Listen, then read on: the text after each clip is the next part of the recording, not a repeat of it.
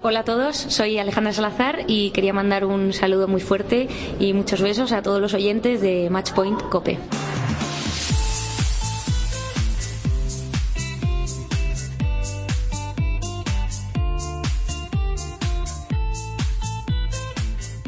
Daniel Sanz, ¿cómo estás? No tan bien como tú, pero ahí andamos. Bueno, eh, como diría Corrochano, en un alarde de imaginación, hoy has hecho un reportaje de enfados con los árbitros, ¿no? Sí, hombre, que parece que Rafa es el único que se enfada, pero... Pero no. Pero no, eh, se enfadan muchos tenistas, hay muchos tenistas que han tenido grandes cabreos y hoy vamos a repasar algunos de ellos.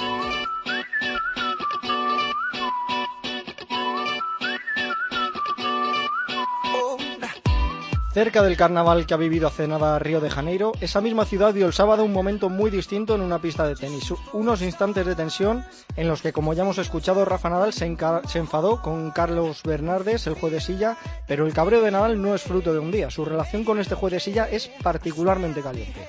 El propio Rafa lo dice, que es el que más presión le mete para que se dé prisa en sacar. Nadal y Bernardes ya han tenido algún roce con anterioridad. Vamos a recordar el más sonado, que tuvo lugar hace unos añitos. En la Copa de Maestros de 2010. Fue un partido frente a Verdic. En un punto, el checo golpea una bola profunda. Al votar, Nadal la devuelve y levanta la mano en señal de que cree que ha sido fuera. Inmediatamente, el juez de silla, Carlos Bernardes, la canta fuera. Verdic se queja y pide el ojo de halcón, que le da la razón. La bola tocó ligeramente la línea. Entonces Rafa se prepara para volver a sacar y repetir el punto pero Bernardes le dice esto. Eh, Rafa, tú pierdes el punto, pero después de llamar tú le la bola. Sí, sí, sí, el juez de silla le dice que da el punto a Verdic en lugar de repetirlo. Nadal se queja porque él devolvió la bola y fue Bernardes quien paró el punto, no él, por lo que comienza la discusión. No, sí, aquí estuvo mala. Y la pelota es mala después que tú respondes. Yo he llamado tarde. ¿Ah? ¿Ah?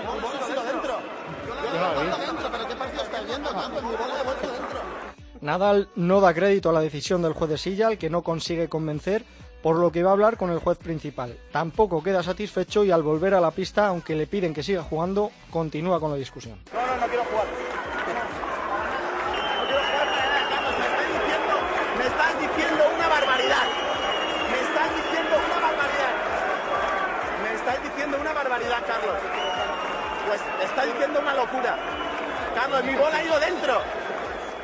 Bueno, finalmente al ver que no conseguía convencer a Bernardes, Rafa volvió a colocarse y continuó jugando. Al final en estos casos que no queda otra. Preguntado tras el partido por ese, ese cabreo, por lo ocurrido, esto es lo que decía el Manacori. No me hagáis contestar cosas que son obviedades. Carlos Bernardes hace, hace así, out. Y, y dice challenge. Y Verdit se, se queja de que él ha dicho out porque yo he cantado la bola out. Eso es lo primero. ¿Sabes? Probablemente lo más justo es que el punto sea suyo. Pero con todo lo que ha transcurrido después, el punto se tiene que haber repetido. ¿Entiendes? Pues yo ahora que me estás contando esto, recuerdo otra de Rafa en una final contra Djokovic. En la del US Open de 2011, Nadal se quejó abiertamente al juez tras un punto de que siempre que no le pedía un out, se lo concedía. ¿Cuándo canta los outs? ¿Cuando los canta él o cuando lo ves tú? No entiendo. La bola se ve, no se they can't put it out, out, out.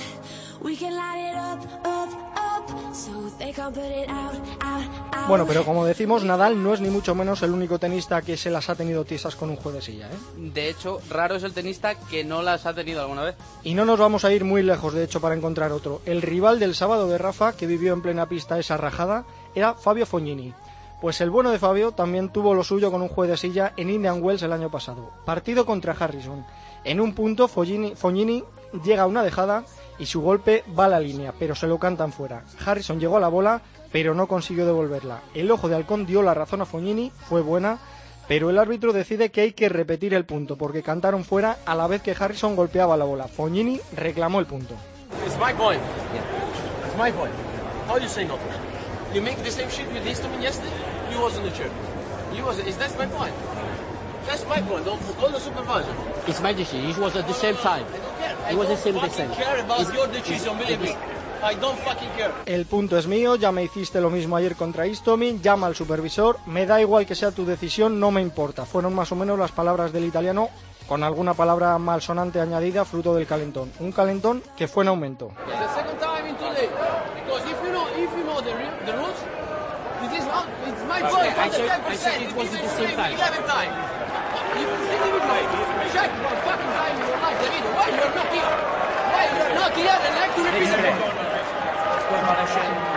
Aquí lo importante es ver el énfasis que le pone en la reclamación el italiano, que siguió reclamando que si el juez si el juez conocía las reglas, el punto era suyo, pero por más que se calentó, no le sirvió de nada. El punto se repitió. Y qué boquita tiene el italiano, porque la verdad es que no lo dijo con las palabras más adecuadas.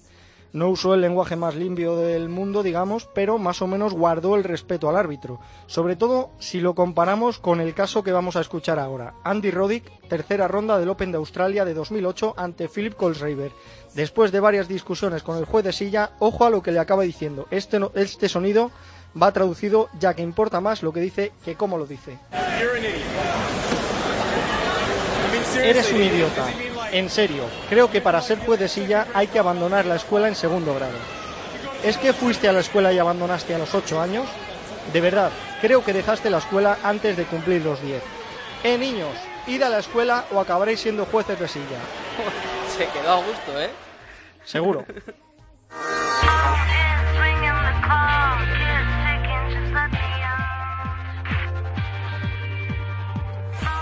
Bueno, nuestro siguiente indignado fue un poco más comedido que Roddick. Se trata de Juan Mónaco. En Indian Wells, en 2010, frente a Juan Carlos Ferrero, la juez del encuentro dio por buena una bola que el argentino consideraba se había ido fuera. Escuchad cómo solicitaba Mónaco que le dieran el punto. Es un- una persona mayor. ¿Por qué no ponen a alguien más joven? No la puede ver a la pelota. ¿Cómo va a ser un buen línea si está a dos metros y no la ve a la pelota? Pero sí es una excusa, no puede verla, es una persona mayor, es mucha responsabilidad. Para eso estás vos, para corregirlos. Pero a ver, estás arbitrando un Master Series, no estás arbi- arbitrando un Future o un Challenger, ¿sí? Es un Master Series. ¿Cómo puede ser que no la veas? Estás a 10 metros, una pelota tan clara, tan clara. Oye, pues la excusa cuanto menos es original, ¿eh? Sí, pero igualmente no le sirvió de nada, en cualquier caso, como suele pasar casi siempre en estas situaciones, situaciones que a veces se acaban volviendo incluso surrealistas, y es que hay que ver hasta dónde acaban llegando algunos tenistas para intentar convencer a los jueces de que se han equivocado. Es el caso del rumano Víctor Troicki, quien en el Masters 1000 de Roma de 2013 en tierra batida discutía con el juez de silla sobre la marca de una bola. No, come on, what? Víctor. No, come on, you know you're wrong. Come on, you know you're wrong. Come Victor. on, please. You know that you're wrong. You call it and now you, don't want to No, that's not true. That's not Come true. on, there's no space. Victor, there is a round like no, this. there is no space. Come on, no, I don't want to There- play like this. Delante de la marca le repetía Troiki al árbitro, te equivocas, sabes que te equivocas, pero no vas a rearbitrar lo que has dicho. Todo ello sin conseguir nada hasta que cansado y convencido de que llevaba la razón, Troiki anunció que se iba a retirar, pero al final decidió tomar otra medida cuanto menos curiosa.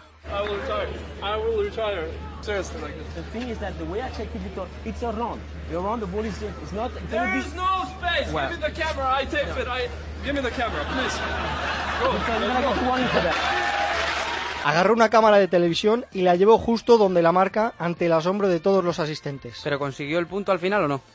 Pues no, el juez de silla le dijo que el show no le había servido de nada, que seguía en sus 13 y Troiki dijo que al menos le sirvió para demostrar que el juez de línea se había equivocado.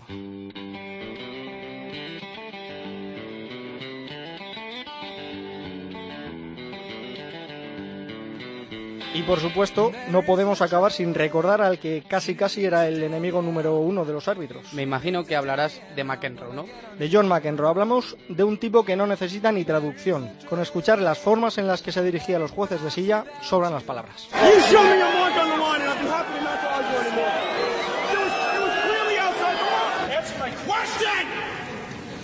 The line, and You cannot be serious. That ball was on the line. Flew up. Clearly in. How can you possibly call that? Bueno, Álvaro, hay muchísimos más casos. Aquí he recopilado algunos que me parecen de lo más destacado. Que no es nada, ni mucho menos el único que se queja en los partidos, ¿eh? De estos, eh, reportajes como estos, puedes hacer, vamos, los que tú quieras, porque tienes material de sobra, yo creo, ¿no? Porque hemos visto enfados en pistas de tenis Y para lo- dar y tomar. y los que veremos. Y los que nos quedan. Muchas gracias, Dani. A vos.